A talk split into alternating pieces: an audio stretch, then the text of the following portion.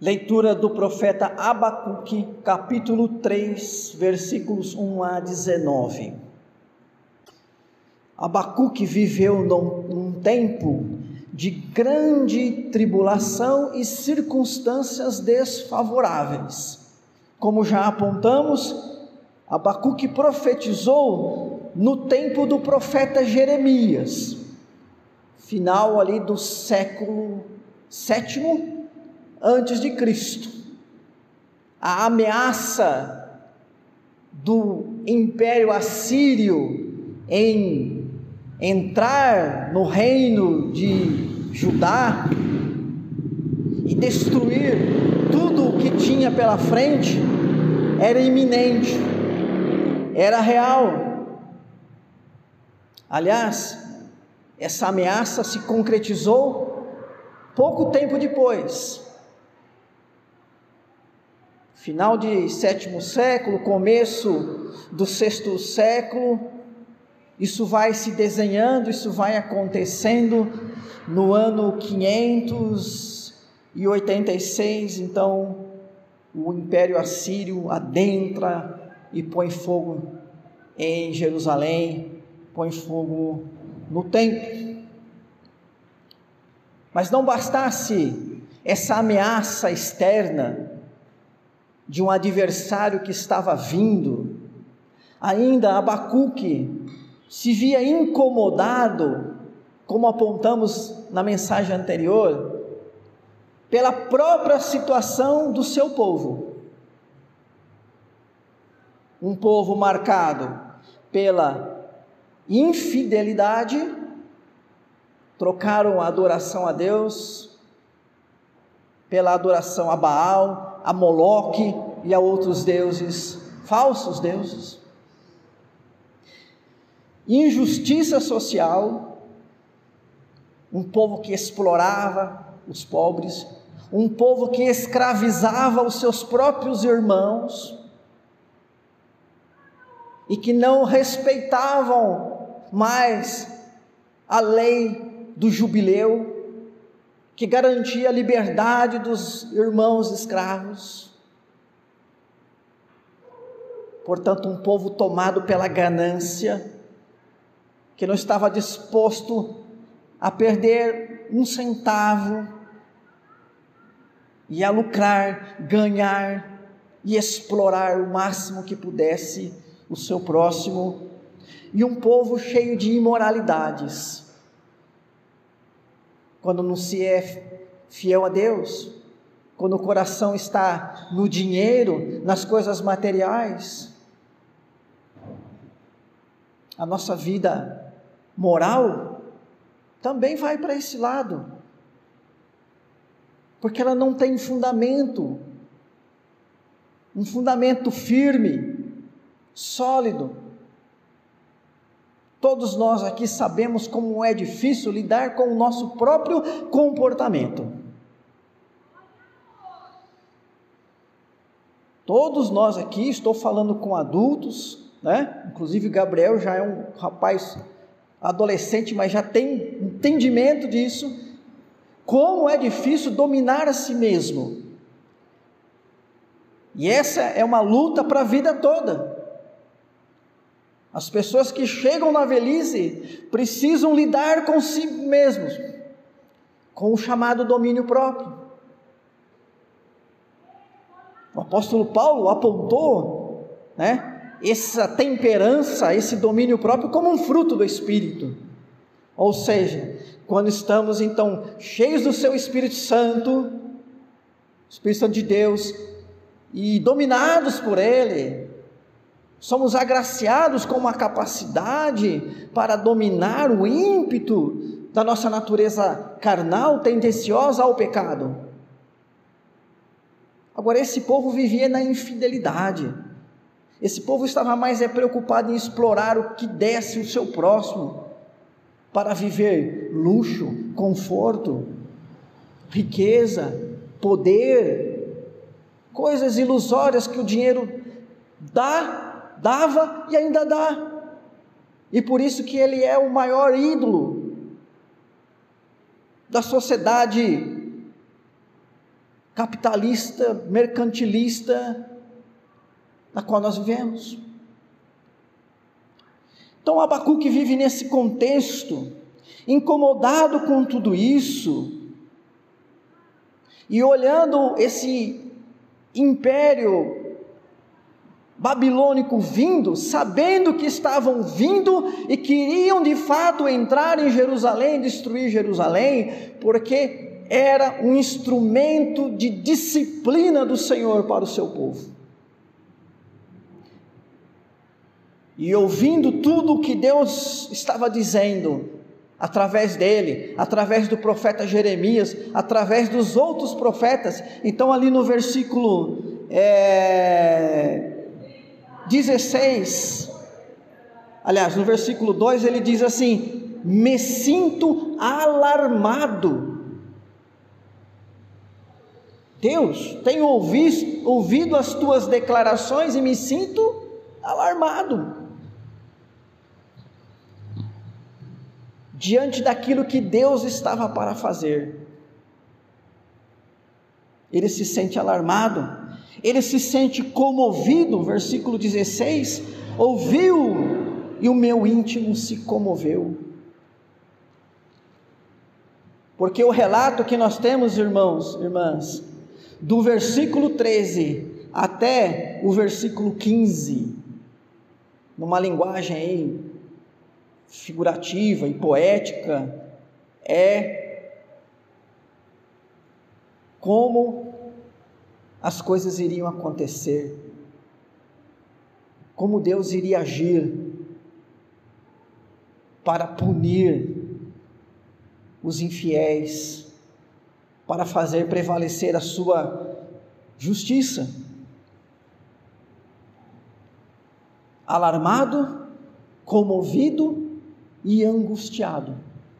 Final do versículo 16, porque ele considerava aquele dia, o dia em que este mal iria acontecer, como o dia da angústia.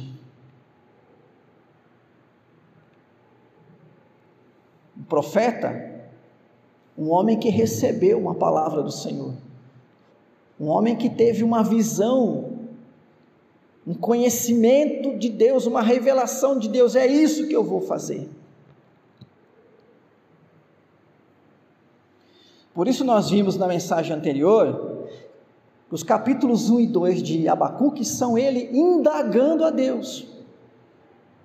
Diante de tudo isso que Deus estava para fazer, e diante de todo o mal presente no seu povo, e diante do mal que os babilônios né, também faziam, porque não era um povo bom, era um povo também infiel, um povo pagão. Abacuque indaga ao Senhor. É o fim da maldade em Israel? Os babilônios vão sair ilesos? Qual é a resposta de Deus? E nós vimos na mensagem anterior, queridos, que Deus respondeu sim. E a resposta de Deus para Abacuque foi promover esperança no profeta, esperança para os justos, o capítulo 2, versículo 4, que foi o tema da nossa mensagem semana passada. O justo viverá pela fé. Essa foi a resposta de Deus. olha, que interessante, queridos irmãos e irmãs, porque Deus não alterou a sua disciplina soberana sobre é, o povo, sobre a maldade. O profeta indaga, mas Senhor, esse mal todo, o que, que o Senhor vai fazer? Não, eu vou punir, vou usar os babilônios, mas vai usar aquele povo, e o que vai acontecer com eles? Não, eles vão ser usados. Deus não mudou o seu plano. Do jeito que ele havia falado, aconteceu. Mas ele fez algo ao profeta, ele fez algo aos justos, ele estimulou a esperança. A esperança. Essa, irmãos, irmãs, é a grande obra do Senhor, inclusive agindo sobre nós, que muitas vezes vemos que certas coisas não mudam e não vão mudar. Coisas que estão acontecendo e que vão acontecer e que são tristes, que nos comovem, que nos alarmam, que produzem angústia, não vão mudar, fazem parte do plano de Deus. Mas, ao mesmo tempo que Deus diz, eu vou cumprir as minhas palavras, Ele também diz: justo, você que é justo, saiba de uma coisa, né? Pela fé, creia no meu cuidado. Eu não vou deixar vocês sozinhos e abandonados e desamparados nesse momento de angústia. Então Deus estimula a esperança. No mundo passais por aflições, Jesus está fazendo uma afirmação. Ele não está dizendo que é desejo dele, que é isso que agrada a Deus. Mas ele está fazendo uma afirmação: no mundo passais por aflições, mas tem de bom ânimo. Eu venci o mundo. Então em mim vocês vão ter paz. Encontrem paz em mim como, né? Sabendo que a vitória é de vocês. Essa vitória não implica estar isento de passar pelas aflições, não. Essa vitória implica em vocês passar pelas aflições, mas saírem vitoriosos. Como eu. Jesus enfrentou tipos diversos de adversidades, provações, tentações. Olhando para ele enquanto homem, ele enfrentou adversidades de todos os tipos: pobreza, responsabilidades, decepções. O que nós podemos esperar de uma vida humana?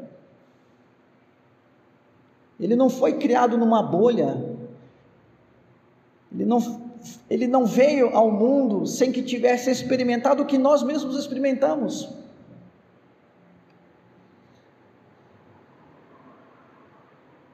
E ele passou por um sofrimento o qual nenhum de nós suportaria passar, que ele suportou e aguentou somente por ser Deus, o Deus encarnado, que foi a cruz.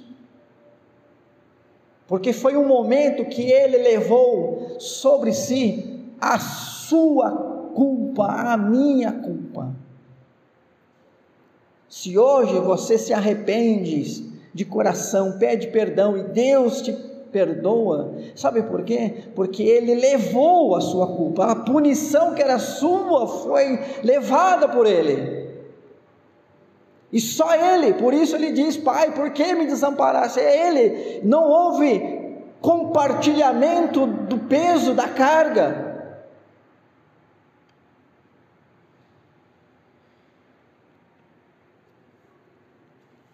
Eu venci o mundo. Olhando a obra de Jesus, nós somos estimulados à esperança. Olhando a história, a vida dos primeiros cristãos, dos apóstolos, da igreja perseguida.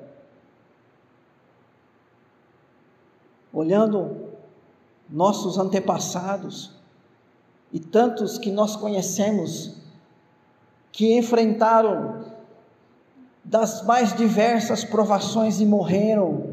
Como disse Paulo, Paulo né? completei a carreira, guardei a fé. Quantos nós não conhecemos assim? Passaram pelas aflições, mas a esperança os sustentou. Deus estimula a esperança. E nós sabemos, irmãos e irmãs, a importância da esperança. A esperança promove revoluções, promove guerras, luta pela vida, superação. Enquanto temos esperança, temos forças para continuar, para lutar. Por isso, uma das piores experiências de uma vida é o desespero.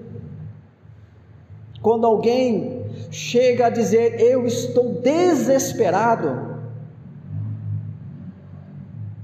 talvez ela esteja vivendo uma das piores experiências da vida humana, porque ela está dizendo: acabou-se a esperança.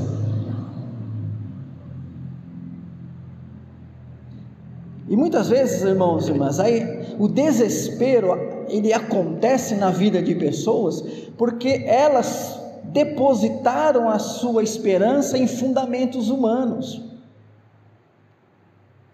Se o fundamento da sua esperança é a sua riqueza, é o seu dinheiro, é a sua saúde, é a sua força, é o seu carisma, é a sua habilidade mental, manual, seja o que for, isso tudo pode passar, pode alterar.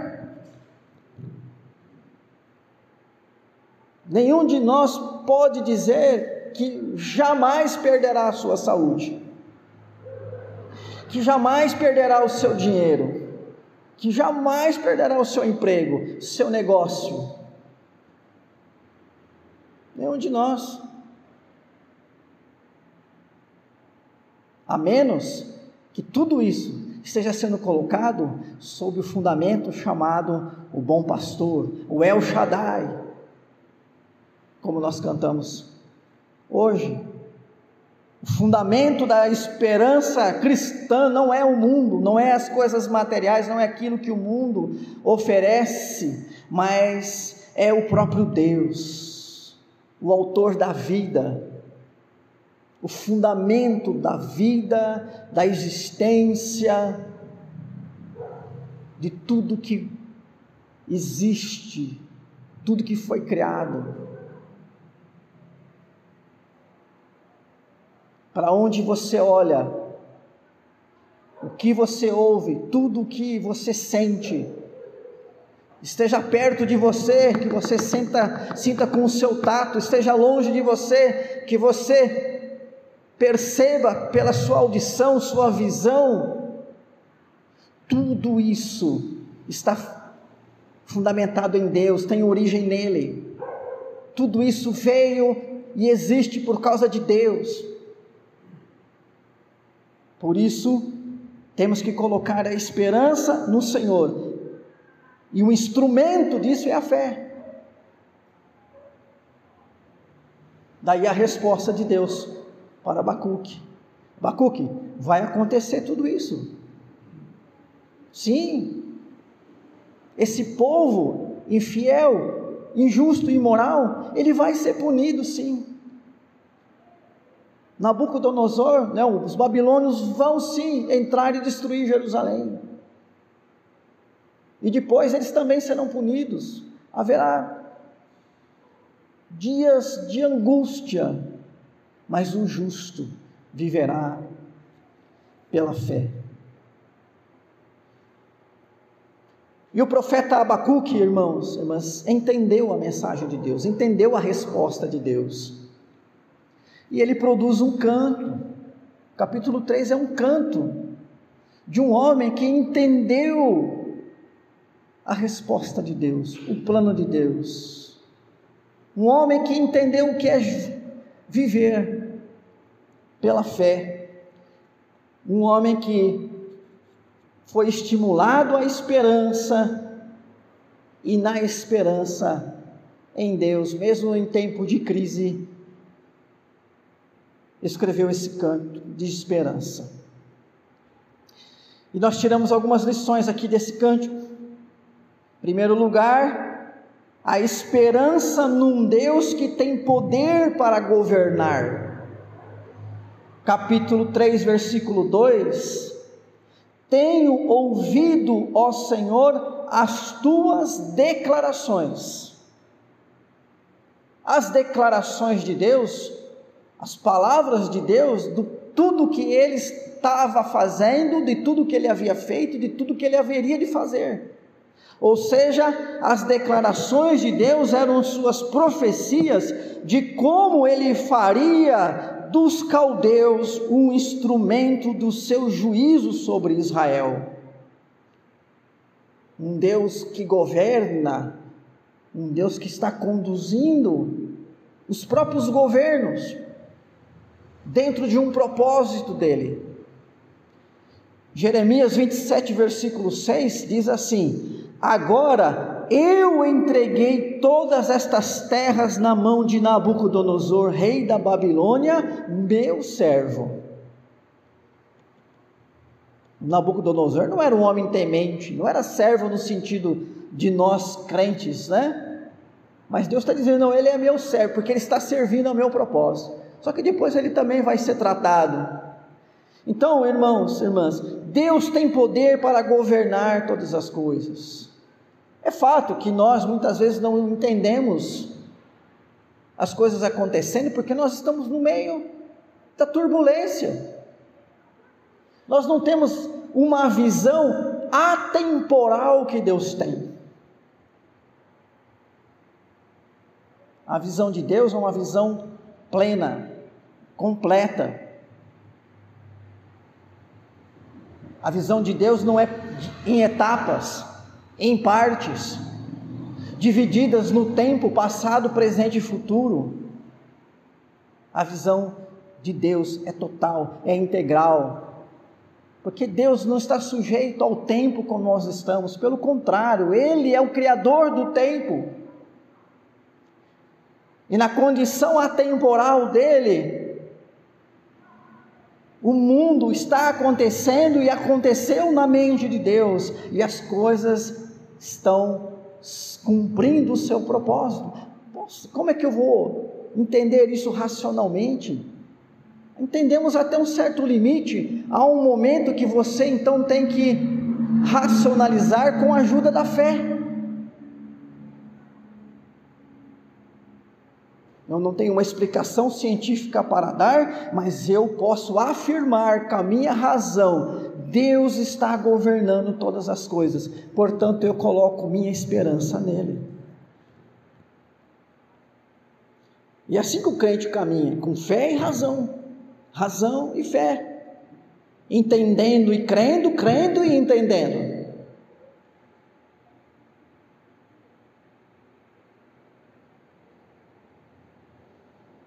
Deus tem o controle e governo sobre o que Ele quiser. Deus conduziu o universo até Jesus. E desde então Ele está conduzindo o universo para a volta de Jesus. Coloque sua esperança nesse Deus, nesse El Shaddai Todo-Poderoso. Segundo, esperança num Deus que não para de fazer e operar. Versículo 2 continua: Aviva a tua obra, o Senhor, no decorrer dos anos, e no decorrer dos anos faze-a conhecida. O profeta pede que Deus avive, isto é, mantenha viva, dê continuidade à sua obra, apesar do mal que está vindo por aí. Irmãos e irmãs, Deus não deixa nada pela metade, pois Ele tem um propósito perfeito para todas as coisas. Nós já lemos Filipenses 1,6 hoje porque estou bem certo de que aquele que começou uma obra em vocês há de completá-la até o dia de Cristo Jesus.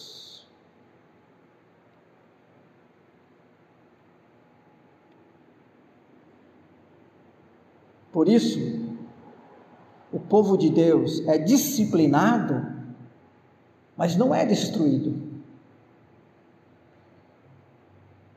O profeta Jeremias vai falar do remanescente, do renovo, que é este povo, o justo que vive pela fé.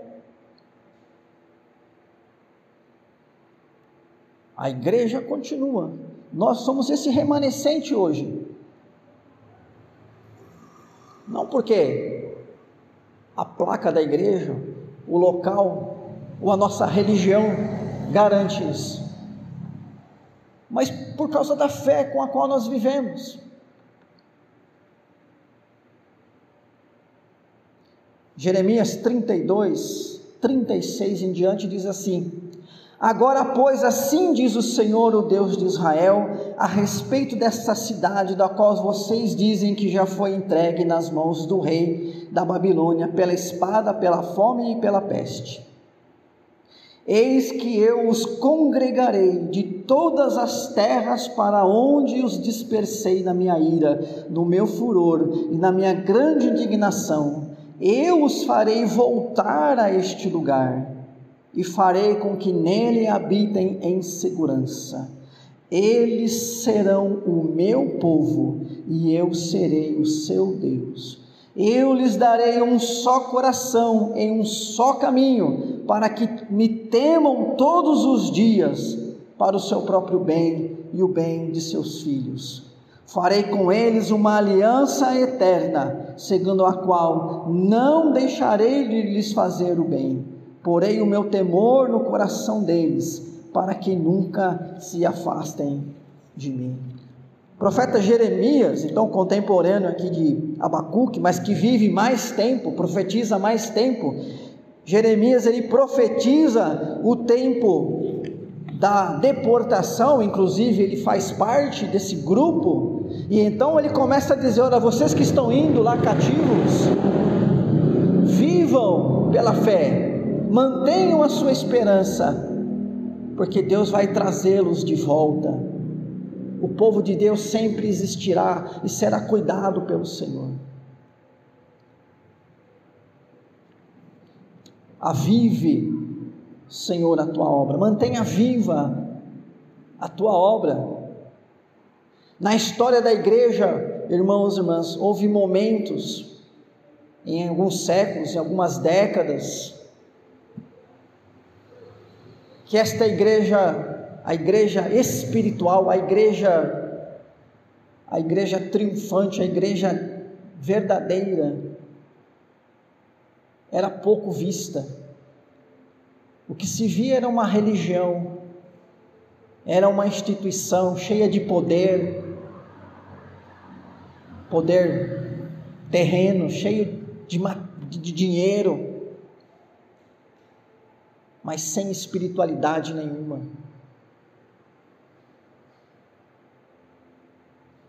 a nossa história, a história da igreja, mostra que nós já vivemos como não foi no tempo de Elias. Ele se escondeu numa caverna e quando Deus foi conversar com ele, ele disse: Olha, eu estou sozinho, não vejo ninguém, mas sendo fiel. Tinha sim um grupo, Deus vai falar para ele: Eu conservei um povo fiel. Uma minoria, mas conservei, e dessa minoria Deus manteve o seu povo. E até hoje Deus tem mantido o seu povo. Por isso, irmãos e irmãs, não importa o que venha acontecer daqui para frente, o que será da igreja daqui para frente, o que será da igreja evangélica nas próximas décadas, que igreja os nossos filhos vão frequentar, os seus netos, os nossos netos, nossos bisnetos.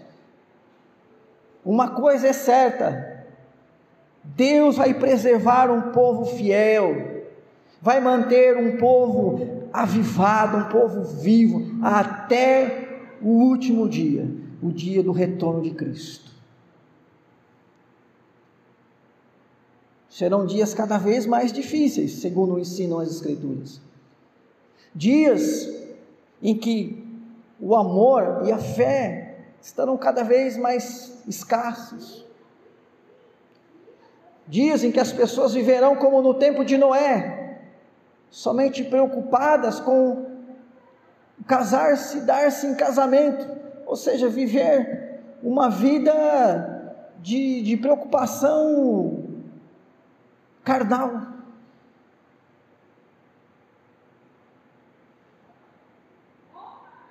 Mas Deus vai manter um povo, como Deus manteve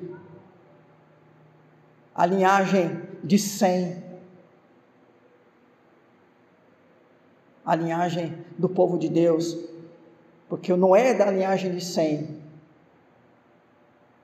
perdão, da linhagem de Sete e Enos, a linhagem do povo que invocou o nome do Senhor. Terceiro lugar, esperança num Deus que não muda. O profeta diz então lá no versículo 2 ainda: Na tua ira, lembra-te da tua misericórdia. A ira de Deus, irmãos, irmãs, não é a nossa raiva. Não é a nossa raiva. Não é o nosso descontrole não é o que nós chamamos de um vício moral nosso, no qual nós ofendemos as pessoas, perdemos a racionalidade, dizendo e fazendo o que não deveríamos. A ira de Deus é a execução da sua justiça, é o seu juízo. E Deus, Ele faz justiça sim em determinadas situações, mas ele também é misericordioso.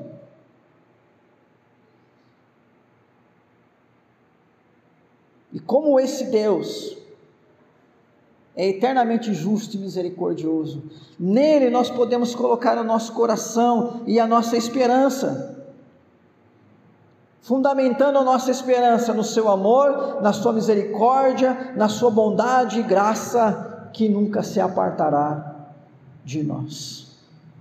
E quarto e último lugar, esperança num Deus que é fiel. Versículo 17 a 19. No 17, o profeta mostra que ele esperava a privação de todos os bens. Ainda que a figueira não floresça, nem haja fruto na vide, o produto da oliveira minta, e os campos não produzam mantimento, as ovelhas sejam arrebatadas do aprisco, e nos currais não haja gado. Era isso que ele estava esperando acontecer, e foi isso que aconteceu mesmo essa privação, essa perda de todos os bens. Ainda que isso aconteça, e isso aconteceu. Mas então, olha o que ele diz: todavia, todavia, o contrário disso, né? O meu coração se alegra no Senhor, ele se exulta no Deus da minha salvação. O Senhor Deus é minha fortaleza e faz os meus pés como os da corça e me faz andar altaneiramente. O justo vive pela fé e não teme perder o cuidado de Deus. Apesar da crise, apesar de momentos de grandes provações, diz aqui o profeta: todavia Deus vai salvar o justo, Deus vai dar forças ao justo. Por isso, meus irmãos e irmãs, por mais intensa que seja a crise, ainda que percamos tudo, certamente Deus nos salvará e nos fortalecerá. Ele fez essa promessa. E nós vimos isso lá no Salmo 18. Quantas vezes Davi ali não diz, Deus o fortalecendo, Deus o capacitando, Deus o preparando para enfrentar os inimigos, as adversidades e sair vitorioso. Deus é fiel, queridos irmãos e irmãs. Esta é a palavra do Senhor, esta é a promessa do Senhor. Todas as coisas cooperam para o bem daqueles que amam a Deus, pois foram chamados segundo o seu propósito. Ele é fiel em fazer com que isso venha se cumprir. Por isso, coloque a sua esperança no Senhor. Que Ele seja o fundamento da sua esperança. Que aquilo que você tem como instrumentalidade neste mundo não passe de instrumentalidade, que pode ser abençoada pelo Senhor, mas também que pode ser retirada pelo Senhor, para que você passe por um momento de provação e entenda que sua esperança não deve ser colocada no instrumento, mas naquele que opera o instrumento, que é Deus. Coloque sua esperança no Senhor, e você certamente será abençoado e vencerá, como disse Jesus, né? Eu venci o mundo, nós vamos vencer também, aguardando a volta do Senhor no último dia.